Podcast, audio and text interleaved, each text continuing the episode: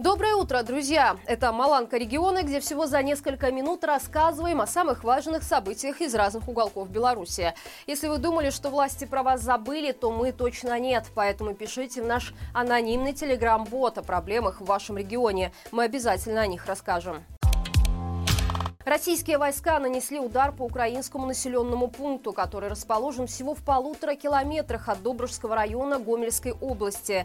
Какие цели преследовала армия оккупантов, бомбя село Санковка, неизвестно.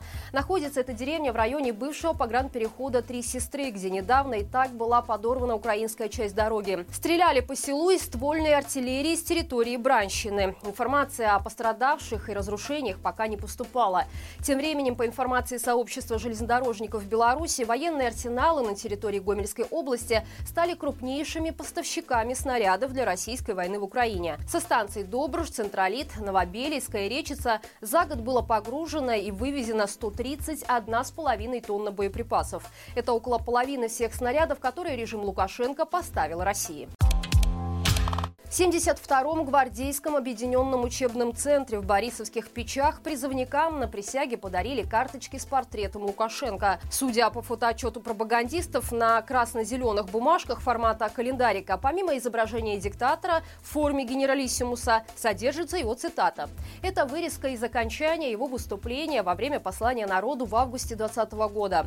Правда, сама фраза сокращена, из нее выкинули все отсылки к протестам и рассуждения про независимость Беларуси. На листик попала только финальная часть высказывания с возведенными в культ словами Лукашенко про «любимую не отдают». На оборотной стороне карточки напутствие на службу от начальника 72-го учебного центра Вадима Сурова, в котором тот говорит, что мужская зрелость определяется многими факторами, один из которых – служба в армии. Важно отметить, что, по крайней мере, те призывники, которые позировали перед объективами пропагандистов, похоже, с гордостью приняли этот удивительный подарок. И, возможно, даже будут носить его в нагрудном кармане всю службу. Светлогорске задержано как минимум пять сотрудников местного телеканала «Ранок». По информации правозащитников «Гомельской весны», зачисткой руководил гомельский губопик. При этом неназванные источники говорят, что официальной причиной для задержания стала подписка на группу «Светлик Светлогорск», которая не является экстремистской. Хотя в эту версию мало кто верит. Знакомые с ситуацией считают, что претензии силовиков вызвал сюжет про взрыв на Светлогорском целлюлозно-картонном комбинате, где погибли три человека. Косвенно это подтверждает и то, что параллельно с задержанием журналистов на ковер в райисполком был вызван директор телеканала. Напомним, взрыв на Светлогорском ЦКК произошел 7 июня. Он был такой силой, что в здании выбивало стекла и разворотило обшивку стен. Изначально сообщалось о четырех пострадавших, которым оказали помощь на месте, и госпитализация им не потребовалась. Но позже стало известно, что сотрудники МЧС нашли под завалами останки еще троих человек. Судя по тому, что администрация завода подтвердила смерти только на следующий день после взрыва, эту информацию хотели сохранить в тайне, и именно ее опубличивание, скорее всего, стало причиной задержания журналистов. В деревне Выходцы Леознинского района Витебской области крупная птица из семейства грифов терроризирует местных аистов.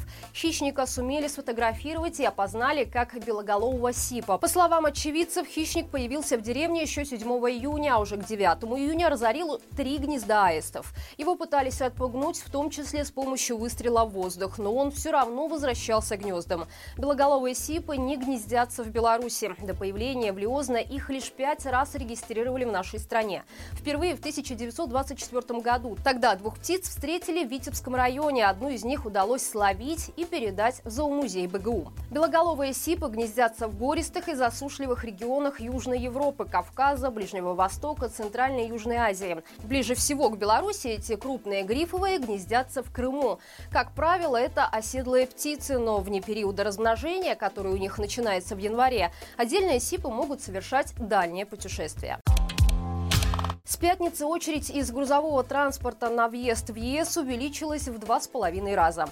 По данным Госпогранкомитета, на протяжении выходных дней очереди из грузовых авто фиксировались перед польским пунктом пропуска Кукурыки-Козловичи. Причем, по мнению белорусов, виновны, как всегда, их коллеги из соседней страны, которые за два дня пропустили на свою территорию всего 45% фур от нормы. Больше грузы также въезжали в ЕС с задержками через литовские пункты пропуска Котловка, Каменный Белок и Бенякони. В Погранкомитете отдельно отметили, что несмотря на увеличение транспортного потока, контрольные службы польского пункта пропуска Тересполь-Брест также продолжали оформлять около 30% авто от нормы, то есть в среднем 21 автомобиль в час вместо положенных 70. Также сообщается, что в течение выходных дней перед всеми литовскими пунктами пропуска фиксировались очереди из легковушек.